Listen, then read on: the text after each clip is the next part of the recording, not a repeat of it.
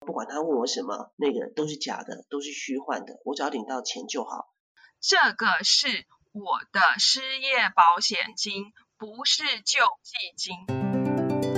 中场休息，找回人生主导权。失业线接通喽，请讲话。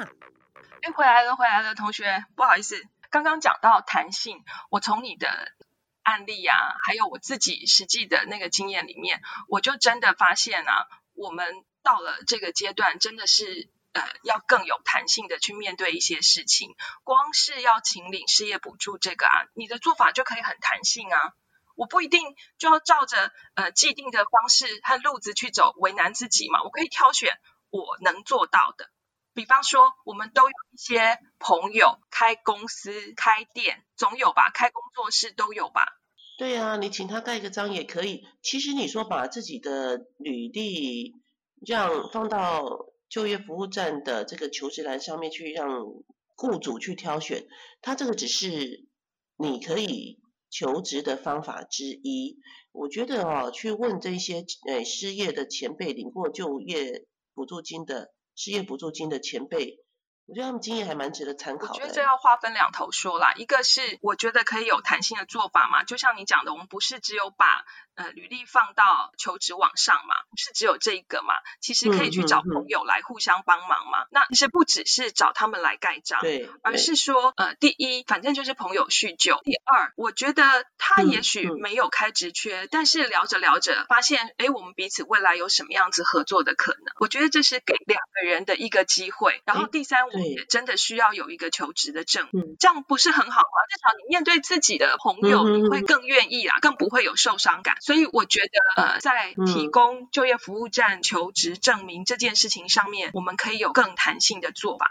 你要是早这么想通的话，你那时候就领得到失业补助金了啊！哎呦，啊，人总是这样子啊，就是当局者迷嘛。你尤其当局者还带着悲伤防卫。我的问题，我承认 都是外问题，但是哈，我都我都不得不说。坦白讲，我觉得现在的那中高龄失业真的不适合用年轻人的求职管道去找工作。那现在的请领规定真的不符合现实，因为不管怎样的年龄是最大的障碍，你根本很难胜出啊。但是没办法，这就是规定，我们必须要去满足这个规定，才能够去领到那笔钱，否则就是跟过不去了。对，中心思想真的蛮重要，所以我那个时候哦，要去就业服务站之前哦，有那个失业前辈跟我说。不管他们问你什么样尖锐或敏感的问题，你都不要往心里去哦。我觉得这个心理建设好重要哦，它成为我进去就业服务站一个很大的防护罩，让我就是会坚定的想说，不管他问我什么，哈，那个都是假的，都是虚幻的，我只要领到钱就好，最实质的领到钱就好了。好，这样子其实他们伤害不了你。其实都是因为太敏感而致伤啦。对对对，我赞成你你说的完全正确，规章呵呵不错。所以我们才要好好的自己来聊一聊啊，自己的伤口自己舔。哎呦，那个还有一个啊，我觉得哈，呃，我后来想通了一点，让我想通一点是心态上面呃非常重要的。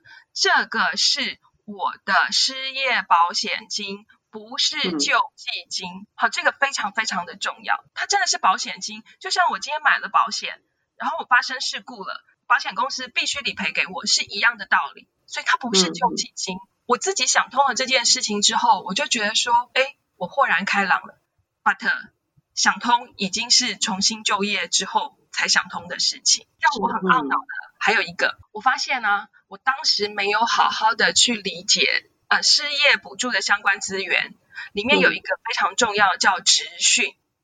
对，那个职训还蛮不错的，它有各式各样的技能，哎，尤其是我们如果在自己的专业领域工作了好久好久的人哦，对于自己专业领域之外的技能，其实都不太行。它那里面包含有烘焙哦，也有那个电脑，还有理发啊，甚至于。他有厨师，好等等啊，咖啡拉花，啊，各式各样。我我真的觉得，我自己事后想一想啊，我不是很想要有一个可以呃带着走，然后就可以去世界各地流浪，还可以谋生的技能，那剪头发不就是吗？那我怎么那么傻？我当时应该去呃参加那个剪头发的职训，我不但可以学到怎么剪头发。日后我只要带着一把剪刀就可以行走天涯，而且更重要的是，呃，因为你在参加职训，所以你在职训期间，你还可以领到生活津贴。那这个生活津贴就跟你呃可以领到的那个失业补助是一样的钱。对，一样多的，等于就是说他在你学习新的技艺的这段期间，还给你。生活的基本保障。对啊，你算一算哦，这样子加起来比原本该领到中高龄失业的九个月，还再多六个月。对，还多了六个月。那你想想，你既可以学到技能，多一技之长，然后又可以多领半年的生活津贴，这是多么好的一件事。可是我竟然，而且还可以中场休息呀。对，再充电。是啊，然后你还会去认识不同的人嘛。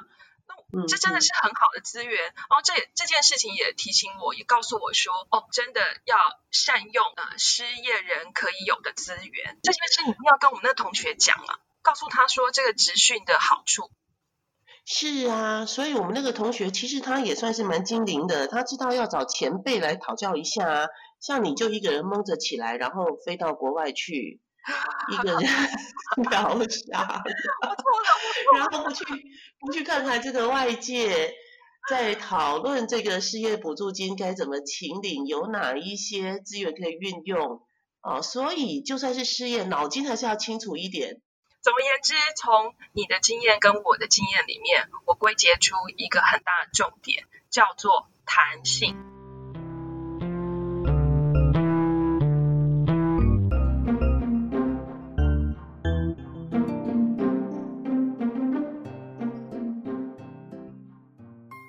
弹性包含几个？第一，就是我们心态上面要有弹性，这个是保险金，不是救济金。好，然后第二，在做法上面我们要有弹性。呃，在秦岭失业给付的时候，它的相关规定，其实我们可以在呃符合规定的情况之下去找我们比较能够接受的方式。朋友就是你可以求救的对象。对，可以请他盖印章的地方。对。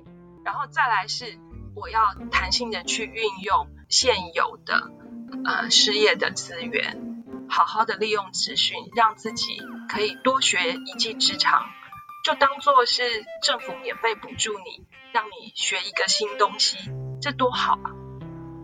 对呀，早点想通的话也不错，但是你现在想通也不算晚。因为我们其实还有好多的明天。对，但是 但是我已经晚了，因为我已经没有办法，我参加职训现在就要钱了，而且反正因为第二次是自己自动自愿失业，所以 anyway 没有拿到那一张非自愿性的离职证明。王者王者一王者一来者可追。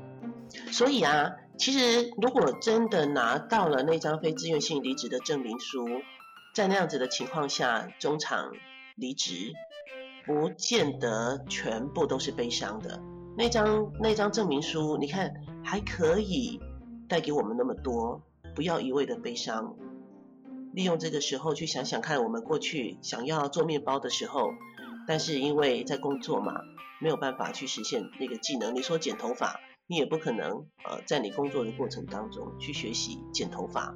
还有做一些网络小编，或者是拉拉这个拉咖啡拉花，对呀。结果他现在能够利用这张非自愿性离职的证明书，他给你钱，同时你还可以再学这些技艺，中场休息，把它正面看待啊。对，真的就是正面思维。这一张它其实是个机会，是个希望，是个祝福。